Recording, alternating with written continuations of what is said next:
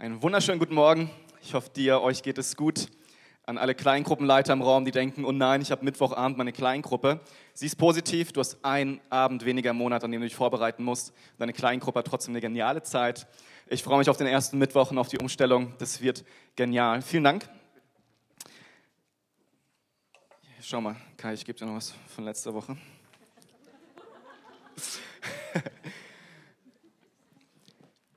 Wir waren letzte Woche als junge Erwachsene 20 plus ähm, auf einer Mini-Freizeit, auf dem Hüttenwochenende, Schwarzenbach an der Saale. Das war richtig genial. Wir waren alles dabei. Ich glaube, es sind einige hier unter uns. Das war so cool. Und ähm, an alle jungen Erwachsenen zwischen 18 und 30 oder wenn du dich zumindest so jung fühlst. Am Dienstag haben wir unsere Weihnachtsfeier hier in der Gemeinde. 18.30 Uhr geht's los. Herzliche Einladung. Ähm, aber zurück zum Wochenende. Das war eine richtig geniale Zeit. Wir waren so plus minus 25 Leute. Und Micha, der mit mir den ganzen Laden schmeißt, der ähm, ist mit mir vorgefahren, um rechtzeitig da zu sein, ein paar Sachen vorzubereiten. Und bei der Hausübergabe, ähm, erstmal ist ein richtig geniales Haus, man fährt so durch den Wald und Schotterweg und plötzlich steht sie da, die Hütte.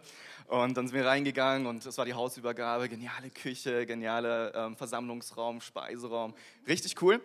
Ähm, ich mache Werbung, ja, CVM-Haus, Schwarzbach an der Saale, lohnt sich. Und, und dann sind wir hochgegangen in die oberen Stockwerke ähm, zur Zimmerübergabe. Und da sind viele äh, Mehrbettzimmer. Und er machte die erste Tür auf, das Licht an. Ich denke, wow, so cool. Und dann fiel mir auf, die ganzen Matratzen sind nackt. Ja, da liegt nicht ein Kopfkissen drauf, nicht eine Decke. Und, und es wurden immer mehr Betten ohne Decke und, und Kopfkissen. Und ich dachte so, unsere äh, Packliste für die Teilnehmer ist falsch. Weil da stand nur drauf, bitte Bettwäsche mitbringen. Wir haben dann darüber diskutiert, ob Bettwäsche bedeutet, ja, Bettzeug oder Bettwäsche. Ähm, da 90 Prozent ihr Zeug nicht dabei hatten, war es klar, Bettwäsche heißt Bettwäsche und nicht Bettzeug. Und so habe ich meine Frau angerufen, sie war zum Glück noch an der Gemeinde und dann sind die erstmal sicherlich eine halbe, dreiviertel Stunde durch Bayreuth rumgefahren, nochmal zu jedem nach Hause und haben alles eingepackt. Und dann lag schließlich so ein Riesenhaufen noch an Decken und Schlafsäcken im Flur und jeder konnte sich was nehmen. Und es war genug für alle da zum Glück. Und in der Vorbereitung hat mich das alles so an eine Geschichte erinnert, als ich ähm, vor vielen Jahren mal in der Mongolei war auf einem Missionseinsatz und wir haben uns auch irgendwie Schlafsäcke ausgeliehen, ich glaube sogar vor Ort, weil wir nicht genug dabei hatten oder es nicht so klar war oder wir faul waren. Ich weiß es nicht mehr. Aber auf jeden Fall hatten wir keine Schlafsäcke, ich und noch so ein anderes Mädel, die ich kannte. Und dann haben wir uns Schlafsäcke ausleihen können. Und dann waren wir so zu Beginn erst auf einer Konferenz, bevor es dann so in die Wildnis, in die Wüste ging. Und, und ich erinnere mich noch, dieser Schlafsack, sowohl von mir als auch von, von dem Mädel, ja, der hat so gestunken. Es war wirklich widerlich. Und wahrscheinlich wurde er noch nie gewaschen, seit er ja, an die Person kam. Und, und es war so eine harte Nacht. Und, und ich habe ich hab keine Augen zugemacht. Ich dachte nur die ganze Zeit, Gott, warum? Äh, warum? Schlaf ist so wichtig. ich habe wenigstens nicht gefroren. Das stimmt. Und am nächsten Morgen habe ich, hab ich ähm, auch die, das Mädel da getroffen und gesagt, hat dein Schlafsack auch so gestunken und sie, ja. und, und wir waren beide so übermüdet. Aber was sie dann gesagt hat, war, hey, weißt du, was mich voll ermutigt hat gestern Nacht? Ich habe gedacht, hey, wenn, wenn Jesus im Stall geboren wurde, hey, dann, dann kann ich auch im stinkenden Schlafsack schlafen. ich dachte, wow, du hast Glauben, super. Und vielleicht sehen wir mal das Bild von der Krippe. Ähm, the very first king-size bed. Ich habe das gesehen, ich fand es total witzig. Wahrscheinlich lachen unsere internationalen Gäste hier mehr. Ähm, so, so wisst ihr, wenn wir an Weihnachten denken, klar, das Erste, was uns in den Sinn kommt, ist so die Krippe und Jesus liegt ähm, da drin, ähm, behütet, ja, und vom Stroh und Josef und Maria stehen daneben und das Licht von den Sternen strahlt da so als Spotlight drauf und die Hirten sind da und der Ochs und, und die Schafe und, und was noch alles. Ja, und die, die drei Weisen, äh, was gar nicht drei waren und die auch gar nicht zu dem Zeitpunkt da waren, aber ist egal, sie sind auch da, knien mit ihren Geschenken. Es ist so, so schön, ja, so idyllisch und es ist einfach schön anzuschauen. Und, und wer hat alles so eine Krippe zu Hause mit Krippenfiguren? Wahrscheinlich doch einige. Ja, das ist so was Idyllisches. Und ähm, mir fällt auf, wenn wir so auf Weihnachten zusteuern, auch die Weihnachtsgeschichte lesen, dass es manchmal so ein bisschen glorifizieren. Ja, also es war so herrlich, es muss so schön gewesen sein in diesem Stall und, und mit den Engeln, die vorher diesen Chor gesungen haben, wie wir letzte Woche gehört haben und den Hirten, die kommen, diese Weisen, die so weit hergereist sind, was für eine Ehre und, und es muss so toll gewesen sein. Und entsprechend haben wir natürlich auch einen Wunsch und eine Vorstellung an Weihnachten, dass es so das beste Fest des Jahres wird und, Harmonie in der Familie und, und gutes Essen und, und alles wundervoll. Und ähm, die Realität zeigt, dass auch meistens so ist, aber nicht immer. Und gerade auch in der Weihnachtsgeschichte gibt es so viele Situationen, die ähm, nicht so einfach waren und die überliest man so schnell. Und wisst ihr, Weihnachten, die ganze Motivation hinter Weihnachten, das Ziel hinter Weihnachten, das war Liebe. Ja, das war Liebe. Ähm, Gott hat seinen Sohn in die Welt gesandt aus Liebe. Das lesen wir in Johannes 3,16. So sehr hat Gott die Welt geliebt, dass seinen eingeborenen Sohn gab, damit alle, die an ihn glauben, nicht verloren gehen, sondern ewiges Leben haben. Ja, das ist die ganze Motivation hinter Weihnachten. Dafür steht Weihnachten. Das ist die gute Nachricht. Jesus kommt als Retter auf die Erde. Und das ist so wundervoll und so herrlich. Aber was wir oft vergessen ist, diese, diese Liebe, diese riesige Versöhnungstat Gottes, ja, wo er Menschen mit sich wieder vereinigen möchte, die kam zu einem Preis. Und der Preis, der war nicht günstig, der war nicht billig. Und den Preis, der wurde auch nicht erst am Kreuz bezahlt. Das fing schon viel früher an. Und ich möchte heute Morgen mit euch so ein paar Stationen in der Weihnachtsgeschichte anschauen, wo es genau darum geht. Wo ähm, es nicht einfach war, wo es Konflikte gab, wo es knifflig war, wo Gott Menschen sehr viel zugemutet hat, damit der Retter geboren wird. Seid ihr bereit? Seid ihr bereit, mal ein paar andere Blicke auf die Weihnachtsgeschichte zu werfen? Hey, ich werde so zwischen Matthäus 1 und 2 und Lukas 2 und so rumswitchen. Wenn du eine Bibel dabei hast, dann ähm, schau einfach rein. Matthäus ist so das erste Buch im Neuen Testament, Lukas das dritte. Wirst du finden, sonst frag deinen Nachbarn. Und ich möchte einfach mal Matthäus 1 eben mit uns lesen.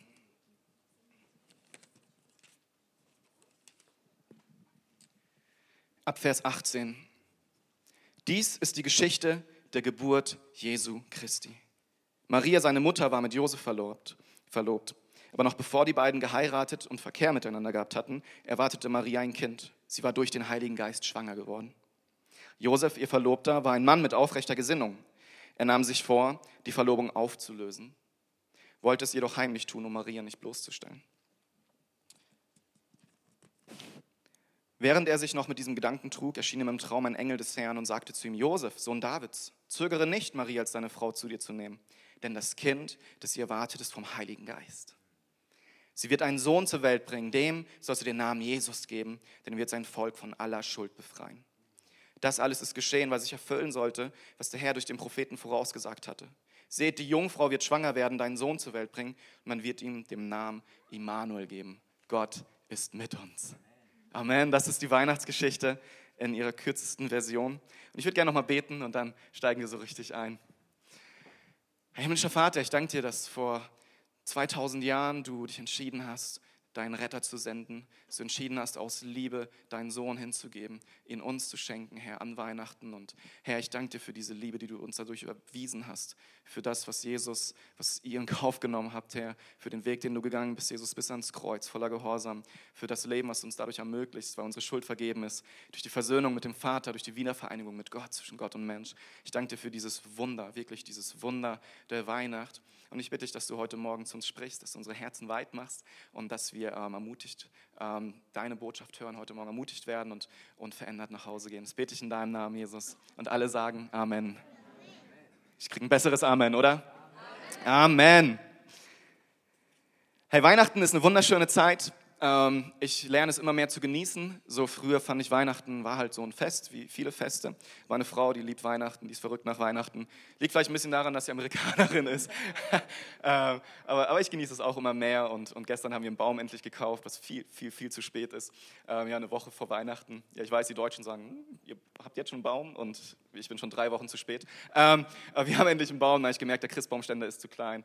Musste nochmal zum Baumarkt und nochmal einen größeren Baum und so weiter. Aber, aber Weihnachten ist ist, ist in einer Woche. Ja. Es geht los. Zum ersten Mal habe ich alle Geschenke schon. Ähm, das ist ein Rekord. Ja, meine Frau freut sich. ähm, so, von dem her, ich, ich, bin vorbereitet. Ich freue mich auf Weihnachten. Heute Nachmittag werden wir den Baum schmücken. Halleluja. Und ähm, ich freue mich drauf. Und ich hoffe, du freust dich auch auf Weihnachten. Ähm, und wenn es nicht so ist, dann, dann ist die Botschaft heute Morgen auch, auch für dich, vielleicht sogar insbesondere. Aber Weihnachten ist ein Fest der Hoffnung, der Liebe, wo Licht in Dunkelheit kommt. Und das ist was Schönes, worauf wir uns freuen dürfen. Aber Weihnachten ist auch tatsächlich ein Fest, wo Dunkelheit geschieht. Ja? Die dunkle Seite von Weihnachten. Das ist keine Werbung für Star Wars. Ähm, ja, aber Weihnachten hat auch eine Schattenseite, hat auch eine dunkle Seite. Ähm, weil zum einen so viele Menschen so viel Hoffnung darauf legen, ja, es so was Großartiges erwarten und dann enttäuscht werden, weil wir halt doch alle nur Menschen sind. Weihnachten ist enttäuschend, weil du merkst, ich habe vielleicht keine Familie, ich habe vielleicht meine Familie verloren und, und ich werde einsam sein. Weihnachten ist ein Fest, wo so viel gestritten wird, dass, habe ich mir sagen lassen, nach Weihnachten die meisten Scheidungen eingereicht werden. Ja, weil, weil da so viel an, an, an Erwartungen aufeinandertreffen und so viele Enttäuschungen und Verletzungen stattfinden. Und, und so viele Scheidungen werden eingereicht. Ja, das ist auch so, so die dunkle Seite von Weihnachten. Und wie ich schon angedeutet habe, war das von Anfang an, wie Jesus geboren wurde, ja, wie Maria schwanger wurde, wie sie mit Josef ähm, diesen Weg gegangen ist, ein uneheliches Kind letztlich. Das war nicht einfach und das verdrängen wir gerne. Und ich weiß, es passt auch nicht irgendwie zu dem Geist der, Wahrheit, äh, der Weihnacht und dem Fest der Hoffnung und der Liebe. Aber, wie gesagt, bei Jesus, es war nicht nur alles voller Herrlichkeit und Glanz, voller Gloria, wie die Engel singen, sondern eigentlich kann man fast sagen, seine Geburt stand nicht gerade unter einem günstigen Stern. Das ist ein Spaß. Äh, manche verstehen ihn nicht, okay. Ich möchte euch mit reinnehmen, ein paar Situationen. Ich mache ein paar Witze, weil, weil es jetzt gleich zur Sache geht, damit ihr ja, vorbereitet seid. Ähm, ich möchte euch wirklich mit reinnehmen in die Weihnachtsgeschichte und verschiedene Perspektiven aufzeigen, verschiedene Personen vor allem beleuchten. Und wir fangen an mit Maria. Maria war ein junges Mädel. Man weiß nicht, ob sie 12, 13, 14, 15 war. Ähm, das war damals auch nicht untypisch, in der Zeit verheiratet zu werden mit einem Mann, der meistens viel älter war. Man denkt, Josef war sicherlich schon Anfang 30, wenn nicht älter. Man weiß es nicht. Aber Maria war definitiv jung. Sie war jung, ein junges Mädel. Und plötzlich hat sie die Situation, dass ein Engel kommt und ihr sagt, hey, du wirst schwanger. Und wir wissen, dass Maria gesagt, hey, dein Wille geschehe mit mir. Aber ich weiß nicht, ob sie sagte, yes, Halleluja. Darauf habe ich schon die ganze Zeit gewartet. Das war mein Traum, schwanger zu werden, ohne einen Mann. ja, das, ich, ich glaube nicht. Und dann kommt Gott und offenbart ihr das und er wählt sie aus. Und, und natürlich sehen wir dann auch später ihr Lobgesang an Gott, wo sie ihn preist nach einer gewissen Zeit, ähm, was wir letzte Woche gehört haben, sie Elisabeth trifft. Aber ich glaube, dass da ist einiges passiert, bis sie diese Haltung bekommen konnte. Erstmal war da dieser Schock. Und, und sie geht weg nach dieser Nachricht. Ähm, sie ist schon verlobt mit Josef. Ihre Eltern haben diese Ehe arrangiert und normalerweise ist es so, dass man dann circa noch ein Jahr hat nach der Verlobung, bis man dann letztlich in unserem Sinne heiratet, sprich bis man ähm, ein Fest feiert, der Mann die Frau zu sich nach Hause holt, man auch das erste Mal miteinander schläft und so, all das macht. Aber es war noch ein Jahr und, und Maria fragt ihre Eltern, hey, darf ich, darf ich Elisabeth besuchen? Weil sie im Traum gehört hat, Elisabeth ist, Elisabeth ist auch schwanger. Und sie sagt, hey, wenn Elisabeth wirklich schwanger ist, dann glaube ich, was Gott mir gerade gesagt hat. Und dann geht sie hin, um diesen Beweis zu bekommen. Dann ist sie drei Monate bei Elisabeth und in dieser Zeit kann ich mir vorstellen, wie Elisabeth, die so viel älter ist und so viel weiser ist, sie ermutigt und ihr Mut zuspricht, wie sie viel zusammen beten, ja, wie ähm, ihr Mann nicht mehr reden kann, ja, er ist, ähm, ähm, er ist stumm, weil, weil der Engel, weil er ihn stumm gemacht hat, weil er kurz Unglauben hatte, als Gott ihm gesagt hat, auch du wirst einen Mann bekommen, ja, deswegen konnte Zacharias nicht reden und, und Maria kommt in diese Situation hinein und, und ich kann mir vorstellen, wie sie extrem ermutigt wurde, aber sich auch bewusst wurde, wow, das ist wirklich Realität, was hier gerade mit mir passiert. Und dann ist sie drei Monate schwanger, nachdem sie zurückkommt, weil sie ungefähr drei Monate da ist. Und nach drei Monaten, je nachdem, wie du gebaut bist, sieht man das auch. Und das heißt, sie kommt zurück in ihr Dorf, nach Nazareth. Es waren vielleicht 300, 400 Einwohner, vielleicht 500. Es ist eine kleine Dorfgemeinschaft. Und Maria kommt zurück. Und wahrscheinlich das ganze Dorf auf dem Bein denkt, yes, Maria ist wieder da, so schön, lass sie uns begrüßen. Und dann kommt eine schwangere junge Frau. Und Josef war vielleicht dabei, hat sich auch gefreut, seine Verlobte zu sehen. Die Eltern waren dabei und dann ist sie schwanger. Und für uns ist heutzutage recht normal, ja, Schwangerschaft mit 15, 16 gibt es immer wieder und ist irgendwie Teil unserer Zeit. Aber damals war das ein No-Go. Damals war das so das Schlimmste, was überhaupt passieren kann. Hey, sie hat ihre Familie entehrt, sie hat Josef entehrt, sie hat das ganze Dorf entehrt. Ja, sie, sie war schwanger, sie hat wirklich Sünde begangen. Das war, das war unmöglich. Und ich versuche mir vorzustellen, wie Maria in echte Erklärungsnot kommt.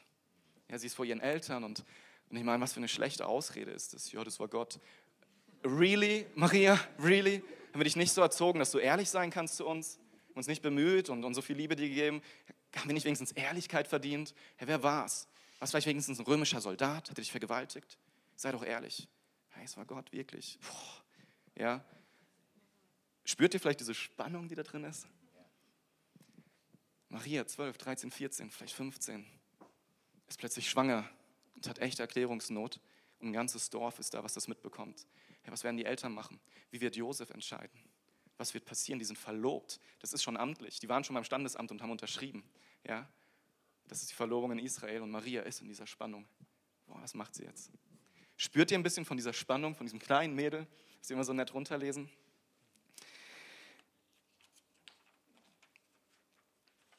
Und vom Alten Testament her gab es verschiedene Möglichkeiten.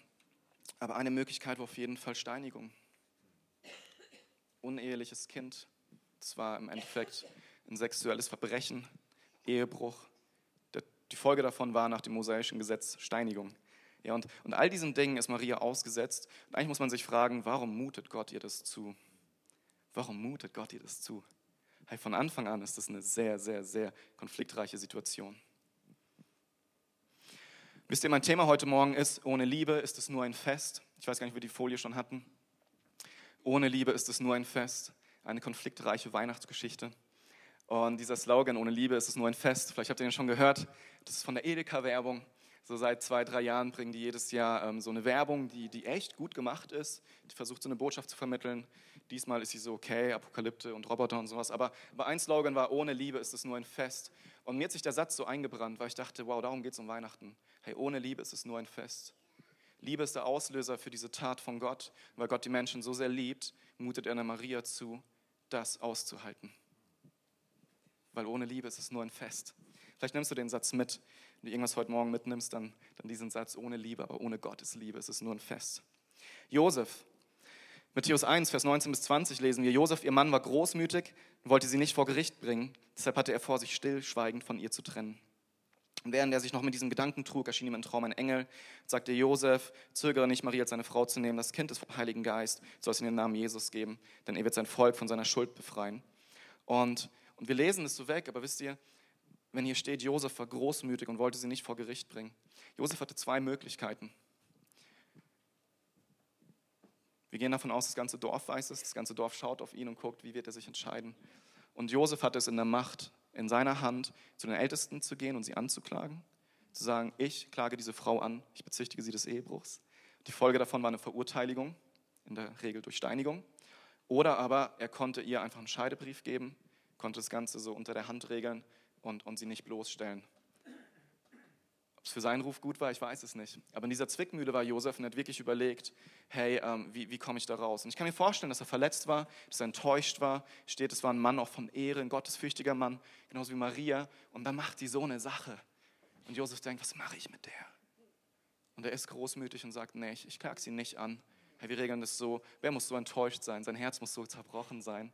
Und, und er, er geht diesen Schritt. Und wisst ihr, ich, ich finde es stark. Was für eine Liebe muss dieser Mensch gehabt haben, auch zu Maria, dass er sagt, ich vergebe dir das, hey, ich, ich entlasse dich, ich, ich, ich klag dich nicht an. Ja? Hey, vielleicht ist es auch was für dich, vielleicht bist du in einer Situation, wo du überlegst, jemand anklagen zu müssen und, frag mal Gott, was er dazu denkt. Und dann passiert es, Josef hat einen Traum und, und der Engel erscheint ihm und sagt, Josef, das ist von, von mir das Kind und, und nimm, nimm Maria, fürchte dich nicht, sie zu deiner Frau zu nehmen. Und ich habe gedacht, hey, Jesus, oder Gott, warum, warum hast du es nicht beiden gleichzeitig gesagt? ja, warum, warum kommst du so spät? Ja, warum muss Josef sich damit, ja, warum diese Peinlichkeit, diese Bloßstellung, dieser Riss im Herzen, dieses Ringen um diese Entscheidung, hey, pff, was mache ich mit Maria, was mache ich mit meiner Verlobten? Ja, warum, warum kann Gott nicht gleichzeitig kommen?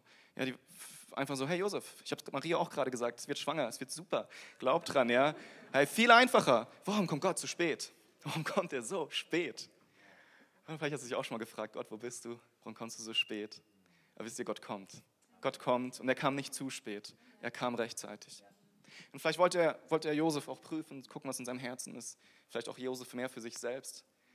Ne? Aber, aber er hat nicht zu lange gewartet. Er kam rechtzeitig. Und Josef nimmt Maria als seine Frau. Und sie ziehen es zusammen durch. Und ich weiß nicht, was das Dorf über die gedacht hat, ob sie gemieden wurden. Ähm, in so einer Gesellschaft war das nicht untypisch. Ich weiß nicht, was das für sein Business bedeutet hat. Ja, Josef war, war Zimmermann, beziehungsweise generell so ein, so ein, also mit Bauelementen gearbeitet. Und er hatte ein Business, ein Geschäft in der Stadt und mit seinem Vater zusammen. Und, und wir wissen nicht, was das für sein Geschäft auch bedeutet. Ja, was ist, wenn dein, das, der Ruf deines Geschäftes ruiniert ist? Was bedeutet das für deine Kunden? Und so weiter. Das sind alles so Gedanken, die, die erschließen uns, uns nicht direkt, wenn wir diesen Text lesen. wisst ihr, diese Entscheidungen, die sind so folgeträchtig, die machen so viel, die bewirken so viel und trotzdem ziehen sie es durch, weil sie wissen, Gott hat uns das gesagt. Wir wollen gehorsam sein, wir wollen Gottes Diener sein, wir wollen, wir wollen auf Hoffnung und auf Glauben hin das annehmen und das leben. Ich bin mir sicher, Gott hat sie versorgt und hat sie auch bewahrt in dieser Zeit, aber es war nicht einfach. Es war nicht einfach.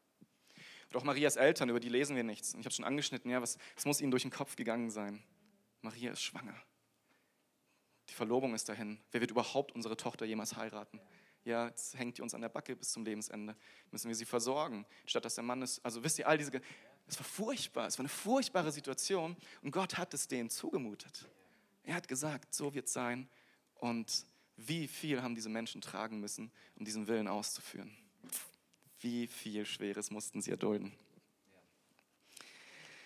In Lukas 2 lesen wir dann von der Volkszählung. In jener Zeit erließ Kaiser Augustus den Befehl an alle Bewohner seines Weltreichs, sich in Steuerlisten eintragen zu lassen. Es war das erste Mal, dass solch eine Erhebung durchgeführt wurde. Damals war Quirinius Gouverneur von Syrien. So ging jeder in die Stadt, aus der er stammte, um sich dort eintragen zu lassen. Auch Josef machte sich auf den Weg. Er gehörte zum Haus und zur Nachkommenschaft Davids und begab sich deshalb von seinem Wohnort Nazareth in Galiläa hinauf nach Bethlehem in Judäa, 160 Kilometer. Der Stadt Davids, um sich dort zusammen mit Maria, seiner Verlobten, eintragen zu lassen. Maria war schwanger. Ja, nochmal als Erinnerung. Und während sie nun in Bethlehem waren, kam für Maria der Zeit der Entbindung. Sie brachte ihr erstes Kind, einen Sohn, zur Welt, wickelte ihn in eine Windel und legte ihn in eine Futterkrippe, denn sie hatten keinen Raum in der Unterkunft bekommen. Und auch das lesen wir so easy runter. Aber ja, Maria war vielleicht in der 34, 35, 36. Woche schwanger, ja, also schon sehr weit. Und dann, hey, lass uns so 160 Kilometer wandern. Super, oder? So in den meisten Geschichten reitet sie auf dem Esel. Ich weiß nicht, ob das angenehmer ist. Ähm, aber, aber stell dir das vor, das ist so eine Woche mal eben unterwegs was ist hier in der Nähe? Erlangen, Würzburg, Nürnberg, ich weiß es nicht, ja, aber, aber hey, lass uns doch Heddert, lass uns im Mai dahin wandern, super, oder? Was für eine Aussicht. Und auch das stelle ich mir so schwer vor. Ich meine, was für, was für eine Kraftakt muss das gewesen sein für Maria. Und dann kommen sie dahin und, und, und dann finden sie keine Bleibe für die Geburt und, und dann sind sie in diesem Stall, was wahrscheinlich doch ein Haus war, aber eben in der Stallregion und so weiter. Aber es war nicht einfach, es war nicht einfach. Hey, und dann kommen noch diese ganzen Leute auch, diese, diese Hirten vom Feld und, und sagen, hey, super, du hast ein Kind bekommen. Ich weiß nicht, ob das so schön ist, wenn du ein frisches Kind hast, dann kommen lauter Fremde. Spaß beiseite. Aber, aber ja, es, ist, es war nicht einfach. Es war wirklich nicht einfach. Und, und da hört es auch noch nicht mal auf. Ja, dann ist Jesus geboren. Wir denken, jetzt ist alles gut. Aber ist es nicht. Ähm, ähm, sie begegnen noch anderen Menschen. Ja. Im achten Tag sind sie im Tempel in Jerusalem und lassen Jesus beschneiden. Äh, nicht beschneiden, sie lassen ihn ähm, segnen. Sie weihen ihn quasi dem Herrn. Ich glaube, das ist erst ein bisschen später dann treffen sie auf eine Frau, ähm, Hannah, die ähm, eine Prophetin, die im Tempel ist, Tag und Nacht betet. Das lesen wir in Lukas 2, Verse 36 bis 37. In Jerusalem lebte damals auch eine Prophetin namens Hannah, eine Tochter Penuels aus dem Stamm Ascher.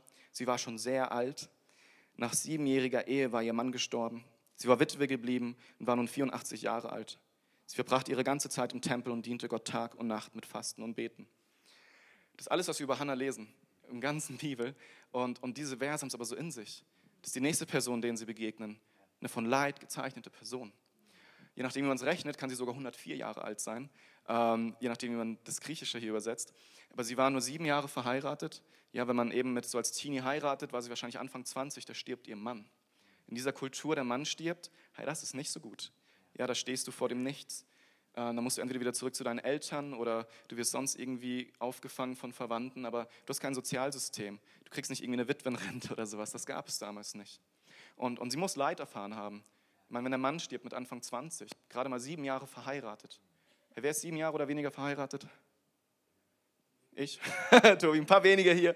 Ja, nicht schön, nicht schön. Wenn die Frau, die du liebst und der du schon so viel erlebt hast, dann, der Mann, also ich, ja, ähm, wenn, wenn er stirbt. Keine schöne Situation. Und ich finde es so stark bei Hannah auch zu sehen, sie könnte bitter sein, sie könnte Gott Vorwürfe machen und anklagen, aber wo wird sie gefunden?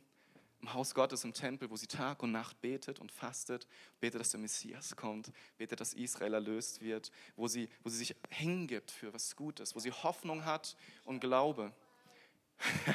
sie, hatte, sie hatte allen Grund, frustriert zu sein, allen Grund, aber sie hat sich entschieden, voller Hoffnung und voller Glauben zu sein. Und wisst ihr, das hat sie gemeinsam mit all den anderen, die ich gerade vorgelesen habe. Jeder von denen hätte den Grund, frustriert zu sein. Gott, warum ich? Warum kommst du so spät? Warum muss ich das ertragen? Warum mutest du mir das zu? Aber sie entscheiden sich, Glauben und Hoffnung zu haben. Das sieht man daran, wie sie ihr Leben leben. Sie haben Glauben und Hoffnung. Und das finde ich so stark an der Hannah. Sie ist vielleicht am Ende ihres Lebens angekommen, aber noch lange nicht ans Ende ihrer Hoffnung. Und sie betet und fastet und, und wartet, dass der Messias kommt. Und dann sind wir auch noch nicht fertig. Dann kommen die Weisen aus dem Morgenland und Herodes, der sowieso ein Problem hatte mit seiner Regentschaft, der seine Kinder hat umbringen lassen, weil er dachte, sie stoßen ihn vom Thron. Ja, der lässt dann alle Kinder in Bethlehem umbringen, die zwei Jahre oder jünger sind, sprich, die sind schon einige Zeit da. Und dann kommt ein Engel und sagt, hey, flieht. Das lesen wir in Matthäus 2, 13 bis 14. Als die Sterndeuter abgereist waren, erschien Josef im Traum. Ein Engel des Herrn sagte, steh auf, nimm das Kind und seine Mutter und flieh nach Ägypten. Bleib dort, bis ich dir neue Anweisungen gebe, denn Herodes wird das Kind suchen lassen, weil er es umbringen will. Da stand Josef mitten in der Nacht auf, machte sich mit dem Kind und dessen Mutter auf den Weg nach Ägypten. Da war nicht lange Zeit vorzubereiten, ja, den Esel zu packen. Hey, mitten in der Nacht, zack, nach Ägypten. Wisst ihr, wie weit es ist? Mit so einem Neugeborenen, vielleicht ein Jahr alt, vielleicht eineinhalb, ja, nach Ägypten. Erstmal Flüchtling. Sie fürchten um ihr Leben, um das Leben des Kindes und sie fliehen. Das ist unser schönes Weihnachten. Jesus von Anfang an, so konfliktreich, so vom Leben bedroht. Er ist die Mutter, jetzt er selbst es geht gut los, oder? Der Feind weiß schon, wen er da auf die Kimme nehmen sollte. Und als Herodes gestorben war, Vers 19, hatte Josef in Ägypten einen Traum. Darin erschien ihm der Engel des Herrn, sagte: Steh auf, nimm das Kind und seine Mutter und geh wieder nach Israel.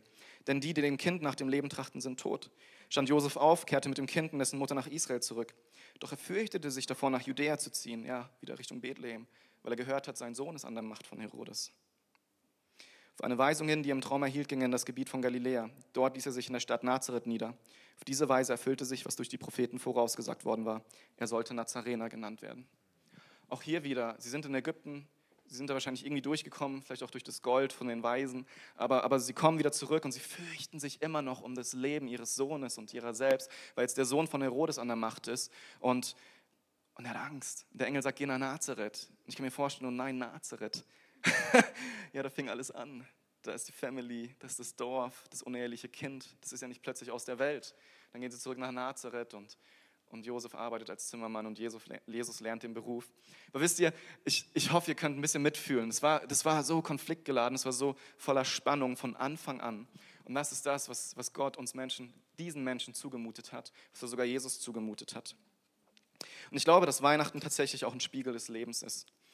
Wie viele Menschen malen sich ihr Leben aus und sind enttäuscht, dass alles anders kommt? Ja, wir haben so viele Hoffnungen an Weihnachten. Wir wünschen uns so sehr, versöhnt zu sein, wiedervereint mit der Familie. Und dann gibt es irgendwie nur Streit und, und das Leben sieht doch genauso aus. Wie viel Hoffnung hast du? Was wünschst du dir, was nicht alles wäre? Was sind deine Träume? Lebst du deinen Traum? Die Realität ist doch, dass wir das oft nicht tun.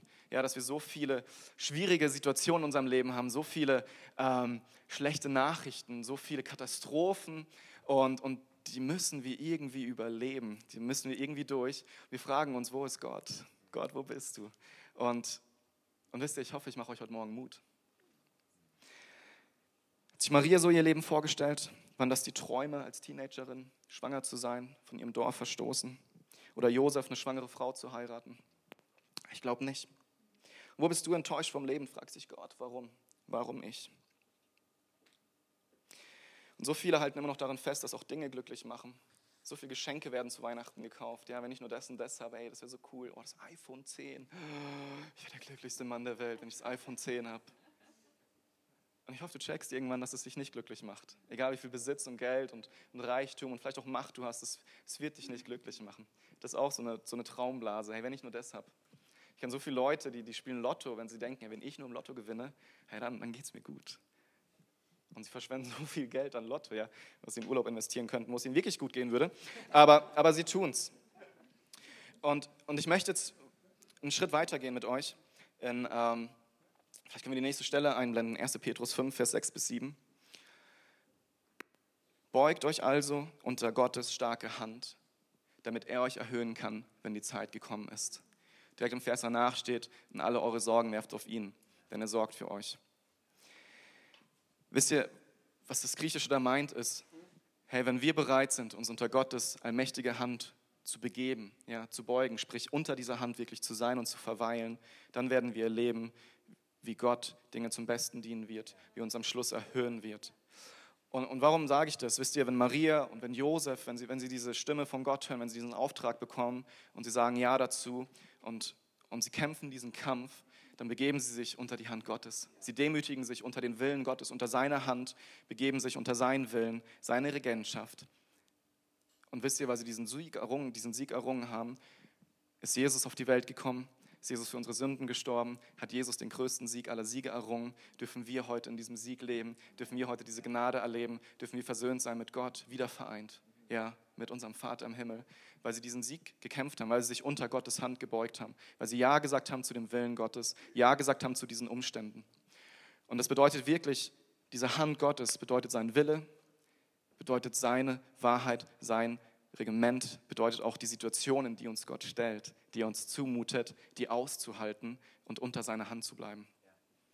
Und ich möchte noch einen Schritt weiter gehen mit euch. In Römer 8, Verse 31 bis 39. Das ist einer der mutigsten, schönsten Abschnitte in der Bibel. Und ich lese euch das eben vor. Und wenn du es hast, kannst du es mit aufschlagen. Wenn nicht, mach einfach die Augen zu und genieße es. Es sind so Zusprüche Gottes. Können wir jetzt noch sagen, nachdem wir uns das alles vor Augen gehalten haben? Gott ist für uns, wer kann uns da noch etwas anhaben? Er hat ja nicht einmal seinen eigenen Sohn verschenkt, sondern hat ihn für uns alle hergegeben. Weihnachten. Wird uns dann zusammen mit seinem Sohn nicht auch alles andere geschenkt werden?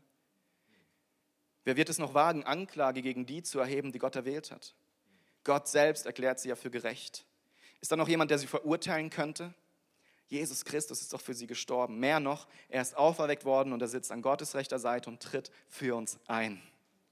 Was kann uns da noch von Christus und seiner Liebe trennen? Not, Angst, Verfolgung, Hunger, Entbehrungen, Lebensgefahr, das Schwert des Henkers. Mit all dem müssen wir rechnen, denn es heißt in der Schrift, deinetwegen sind wir ständig vom Tod bedroht. Man behandelt uns wie Schafe, die zum Schlachten bestimmt sind. Und doch, in all dem tragen wir einen überwältigenden Sieg davon durch den, der uns so sehr geliebt hat. Ohne Liebe ist es nur ein Fest, meine Lieben. Ich bin überzeugt, dass weder Tod noch Leben, weder Engel noch unsichtbare Mächte, weder Gegenwärtiges noch Zukünftiges noch gottfeindliche Mächte, weder Hohes noch Tiefes noch sonst irgendetwas in der ganzen Schöpfung uns je von der Liebe Gottes trennen kann, die uns geschenkt ist. Weihnachten, die uns geschenkt ist in Jesus Christus, unserem Herrn. Amen. Amen. Ja, kriege ich ein besseres Amen? Amen. Amen. Paulus, der das schreibt, war ein Mensch, der war von Leid gezeichnet, weil er der Sache Jesu gedient hat, weil er sich unter Gottes mächtige Hand gedemütigt hat, weil Gott ihn an Orte geschickt hat, in Situationen geschickt hat, wo das Evangelium verfolgt wurde, wo er verfolgt wurde. Er schreibt an manchen Stellen, wie oft er geschlagen, gesteinigt und sonst was wurde. Und Paulus, wisst ihr, der hatte immer zwei Optionen.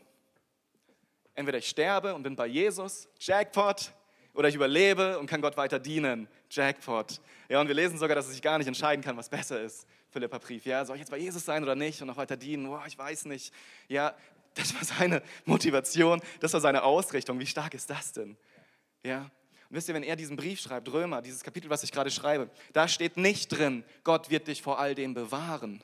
Da steht drin, wenn du mittendrin bist in dieser Katastrophe, in diesem Sturm, in dieser Zumutung, in diesem Warten auf Gott, wird dich trotzdem nichts von seiner Liebe trennen. Nichts, ja. Halt es aus. Und dann bringt er dieses Bild von dem Schaf ja, er vergleicht sich selbst und uns Christen wie Schafe, das ist nicht das erste Mal, macht Jesus auch öfter, die zur Schlachtbank geführt werden. Und ich war gestern in der International Group, eine, ähm, eine Kleingruppe aus unserer Gemeinde, zur Weihnachtsfeier. Das ist so das Schöne an, an, meinem Beruf als Pastor. Man kann sich zu feiern mit Essen einladen. Alle finden es auch noch toll. und, und, ich war da und, und ich studiere gerade den Römerbrief und es ist eine super Gruppe. Also wenn du auf geniale Gemeinschaft Lust hast, du erleben willst, was bedeutet, dass alle Sprachen und Nationen vor Gott stehen und anbeten, ist das der Ort. Ähm, Terry, ich hoffe, das ist okay. Ähm, treffen sich alle zwei Wochen samstags, glaube ich. Ähm, das ist, ist, so genial gewesen. Und, und die haben einen Römerbrief gerade durchgegangen und genau diese Stelle. Und, und Terry, die aus Afrika ist, aus Zimbabwe, die hat dann erzählt, wie sie damals auch geschlachtet haben als Familie. Und, und auch Schafe und, und auch Hühnchen, also ja, Hühnchen und all das Zeug. Und, und ich weiß nicht warum, aber letztes Mal haben sie dann darüber gesprochen, wie komisch das doch ist, dass dann ein Schaf geschlachtet wird und dahinter steht schon das nächste Schaf und es sieht, wie das Schaf geschlachtet wird und es muss doch furchtbar gewesen sein. Und, und lauter so Geschichten, ja. Und, und dann hat Terry aber was erzählt, was ich so gut fand. Deswegen dachte ich, ich muss es heute erzählen. Paulus schreibt, ja, wir sind wie Schafe, die zur Schlachtbank geführt werden. Ich weiß nicht, ob du schon mal gesehen hast, wie ein Schaf geschlachtet wird. Das ist einfach, also ich auch noch nicht, nur im Fernsehen. Ähm, das, ist, das ist ruhig. Das, das fällt fast wie so eine Schockstarre und, und es lässt es einfach mit sich, über sich ergehen und es wehrt sich nicht. Vielleicht hast du schon mal gesehen oder weißt, wie ein Huhn geschlachtet wird. So Terry hat es gestern sehr anschaulich erzählt. Erstens scheinen die so einen Instinkt zu haben, dass es ihnen an den Hals geht, ja, im wahrsten Sinne des Wortes. Und dann rennen die weg und die können sehr schnell rennen, meinte Terry. Und dann musste sie dann immer hinterher rennen und das endlich erwischen. Ja. Und sie wusste schon, wenn die Eltern morgens sagen, hey Terry, heute das braune Huhn, bitte, ne, brauchen wir für einen Suppentopf. Wusste Terry, nein, da ich will rennen. Und dann ist sie zum Stall und hinterher gerannt über Hof und Feld und Wiese. Und dann haben sie es endlich und, und dann schlägt man denen ja den Kopf ab und dann rennen die immer noch weiter und, und die sind fast nicht tot zu kriegen. Aber die schmecken köstlich. Ähm, sorry an alle Vegetarier, sorry an alle Vegetarier. Ähm, und, und ich fand das Bild so gut, weil weil wisst ihr, es liegt an uns, die Entscheidung zu treffen, sind wir das Schaf, was uns unter Gottes mächtige Hand beugen? Oder sind wir ein Huhn, was um sein Leben rennen will? Und wisst ihr, das ist ein hartes Bild, ich weiß. Aber wisst ihr, so oft versuchen wir aus eigener Kraft wegzurennen. Hey, aus unseren Situationen, aus dem Willen Gottes, aus, aus Schwierigkeiten, anstatt zu sagen, Gott, ich, ich, hey, ich will dich in der Situation erkennen. Das heißt nicht, alles zulassen zu müssen, nicht beten zu dürfen, verstehe mich nicht falsch. Aber wisst ihr, Manche Situationen kannst du dir nicht aussuchen. Und da drin Gott zu sehen, mittendrin, sich unter seine Hand zu demütigen, zu sagen, Gott, ich, ich glaube, dass mir das zum Besten dienen muss. Ich glaube, dass das mich irgendwann erhöhen wird, dass es dich irgendwann verherrlichen wird, ob ich sterbe oder lebe. Das wird dich befreien. Das wird dir helfen, die richtige Sicht zu bekommen. Deswegen möchte ich heute Morgen sagen, ja, sei kein Huhn, sondern sei ein Schaf. Ja, renn nicht, renn nicht weg von Gottes Willen. Josef, Maria, die hätten sich alle entscheiden können, Gott, ich will das nicht machen. Sie hätten wegrennen können. Was hätte das für uns Menschen bedeutet? Und wisst ihr, es ist über all die Jahrtausende, es waren immer einige Menschen, die haben gesagt, Gott, ich tue deinen Willen. Und es wurde Segen für viele, viele, viele Millionen von Menschen. Und gerade die gezeichneten Menschen sind solche Segensträger. Gerade die Menschen, die viel durchmachen, sind die, die Gott mächtig gebraucht. Es gibt so wenige, die ich kenne, die einen wahnsinnigen Dienst haben, die nicht irgendwo in ihrer Geschichte ganz, ganz großes Leid erfahren haben, durch sehr viele schwere Zeiten durch mussten. Es sind wenige, die so wirklich Einfluss haben, die Gott mächtig gebraucht. Und ich möchte heute Morgen tatsächlich Mut machen, auch wenn du denkst, das passt nicht zu deinem schönen, glorifizierten Weihnachten. Beug dich unter Gottes Hand. Wenn du in einer Situation drin bist, beug dich unter seine Hand. Aber wisst ihr, Gott, der die Menschen mit sich vereinigen möchte, der diese größte Versöhnungsaktion aller Zeiten zu Weihnachten gestartet hat, der liebt Menschen. Und er will, dass Menschen zu ihm kommen. Er will, dass Menschen wieder versöhnt sind mit ihm. Und er will dich dazu gebrauchen. Ja, und manchmal kostet es alles. Aber es lohnt sich. Es lohnt sich zu investieren. Und wie Hannah, die gebetet hat, hey, wenn du betest und Gott würde dein Gebet beantworten, verändert es nur deine Welt oder verändert es die ganze Welt? Ja, wie betest du? Wo, worauf richtest du dich aus? Ja, an Weihnachten werden wir so reich beschenkt. Ja, natürlich auch durch Geschenke, aber weil Jesus uns geschenkt wurde hey, sollen wir nicht bereit sein, alles, alles zu geben für den Vater als Dankbarkeit aus dieser Liebe heraus? Und ich will enden mit einer Geschichte, die ähm, habe ich entdeckt und ich finde sie voll schön, sie ist aus dem Englischen, ich habe sie versucht zu übersetzen. also habt Nachsicht, wenn es ein bisschen holprig sich anhört. Da geht es um eine Versöhnungs, nicht um eine Versöhnungs, um eine Wiedervereinigungsgeschichte zu Weihnachten. Ich fand die so schön, weil die was ausdrückt, was, was Gott dem Vater so, so auszeichnet. Und damit ende ich auch. Die, die Band kann schon mal nach vorne kommen. Das wäre schön. Ähm, oder das Klavier. Die Andrea, danke. Ähm. Sorry. danke, Andrea, du es so gut. Ein brandneuer Pastor und seine Frau, ganz frisch zu ihrem ersten Dienst berufen, sollen eine Kirche in einem Vorort von Brooklyn wieder öffnen. Sie kommen Anfang Oktober dort an und sind total begeistert über all die Möglichkeiten, die sich ihnen auftun werden. Als sie ihre Kirche das erste Mal sahen, mussten sie feststellen, dass sie sehr heruntergekommen war und viel Arbeit bedurfte. Also setzten sie sich ein Ziel, alles bis Weihnachten fertig zu bekommen, um ihren ersten Gottesdienst an Heiligabend feiern zu können. Sie arbeiteten hart, sie reparierten die Kirchbänke, verputzten die Wände, streichten und so weiter. Und am 18. Dezember, lange vor ihrem ursprünglichen Ziel, waren sie mit allem fertig. Aber dann am 19. Dezember gab es ein furchtbares Ungewitter. Ein Sturm zog über die Stadt und wetterte ganze zwei Tage. Am 21. Dezember ging der Pastor rüber zur Kirche. Dem rutschte das Herz in die Hose, als er feststellen musste, dass das Dach undicht war der eindringende Regen den Putz von der Wand gelöst hatte. Direkt hinter der Kanzel auf der Bühne, beginnend auf Kopfhöhe, hatte sich eine Fläche von, eine große Fläche gelockert und ist zu Boden gegangen. Und der Pastor reinigte den Boden von all dem Schmutz und hatte keine Ahnung, was er hätte tun können, als nur den Gottesdienst zu verschieben. Hätte es niemals geschafft, dieses Loch wieder zuzumachen bis Heiligabend. Auf dem Weg nach Hause bemerkte er einen kleinen Flohmarkt für mildtätige Zwecke in einem der Geschäfte in der Nähe und er ging hinein. Und einer der Gegenstände war eine wunderschöne, handgeknüpfte, elfenbeinfarbene Tischdecke. Eine wirklich exzellente Arbeit, herrliche Farben und mitten in der Mitte ein Kreuz, das die Mitte ausschmückte. Es hatte genau die richtige Größe, um das klaffende Loch in der Kirchenwand zu bedecken. Also kaufte er es, ging zurück in, in die Kirche. Mittlerweile hat es angefangen zu schneien und eine Frau kam aus seinen Gegenden in Richtung gelaufen und versuchte einen Bus zu erwischen. Sie verpasste ihn. Der Pastor bot ihr an, in der warmen Kirche zu warten bis zum nächsten Bus in 45 Minuten.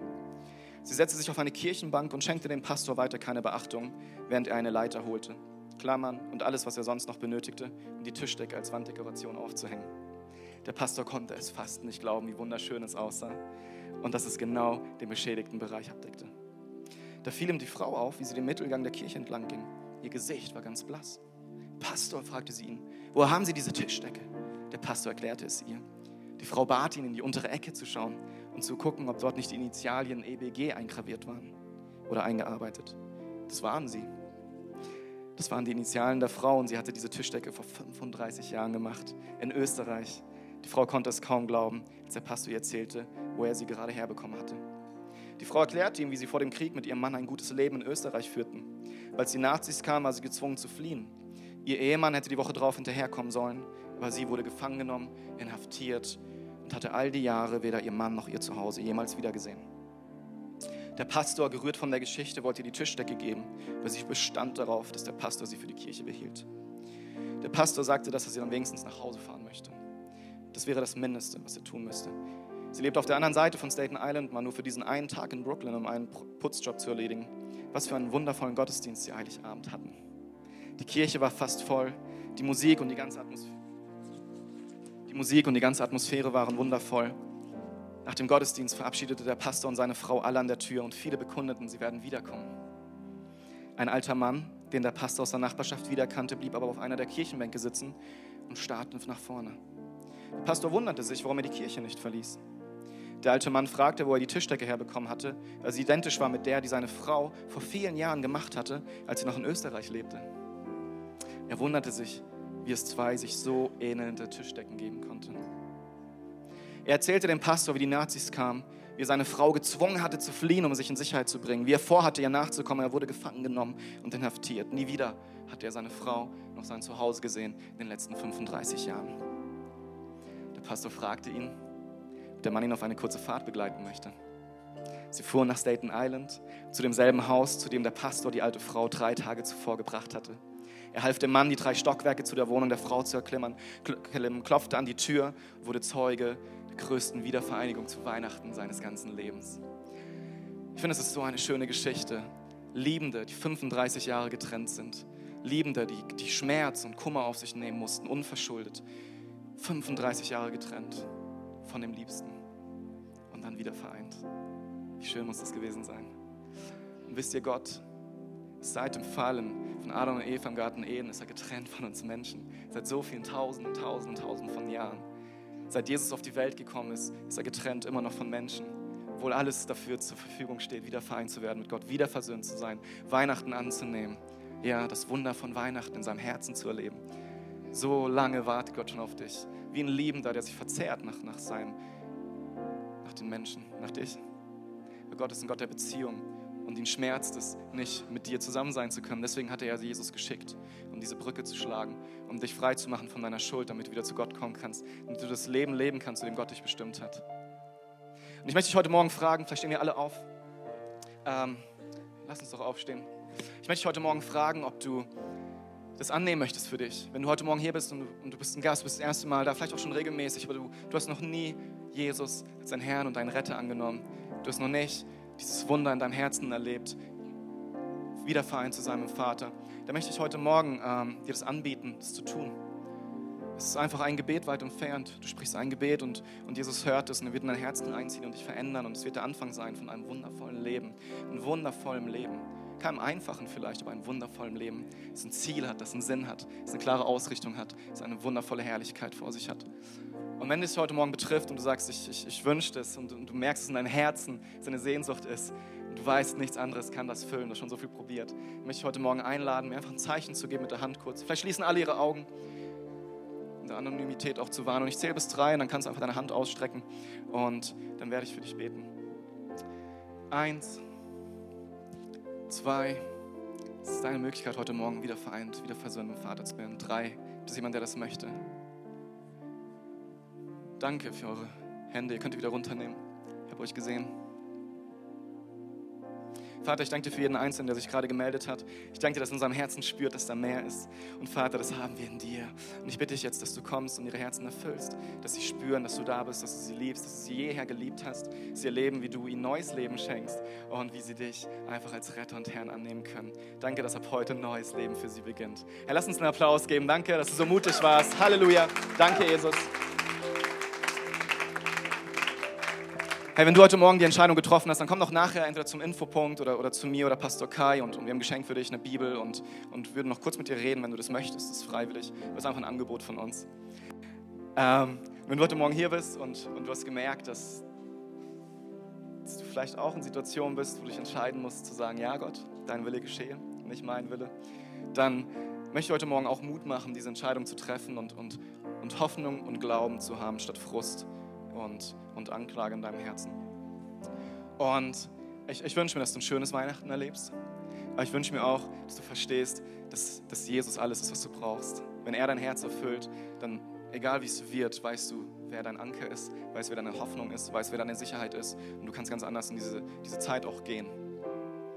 Und ich habe es heute Morgen bewusst gewählt, weil, weil so viel wird immer von Freude und Happy Clappy gesprochen und, und manchen tut es wirklich weh. Und wisst ihr, Gott sieht es. Gott sieht dich da drin und er möchte das aber verändern. Er möchte in dein Herz kommen. Vielleicht brauchst du Heilung auch. Ähm, bestimmte Familienzwiste, vielleicht musst du Vergebung zusprechen, zugesprochen bekommen, aber auch, auch Menschen vergeben. Was auch immer dich heute Morgen betrifft, ich, ich, ich lade dich ein, ähm, sprich einfach mit Gott einen kurzen Moment.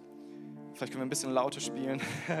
ähm, mach's fest in deinem Herzen. Sag Gott, wo, wo der Schuh drückt, wo du, wo du wirklich sein Eingreifen dir wünschst, wo du auch das Gefühl hast, er, er kommt irgendwie zu spät. Sag ihm das einfach selber und lad ihn ein, in dein Herzen, deine Sicht dazu verändern. Bitte ihn auch, deine Situation zu verändern, aber, aber lauf nicht davon. Bleib in Gottes Willen. Ich gebe dir einen kurzen Moment, mach das einfach leise für dich und dann werde ich noch zum Abschluss ein Gebet sprechen.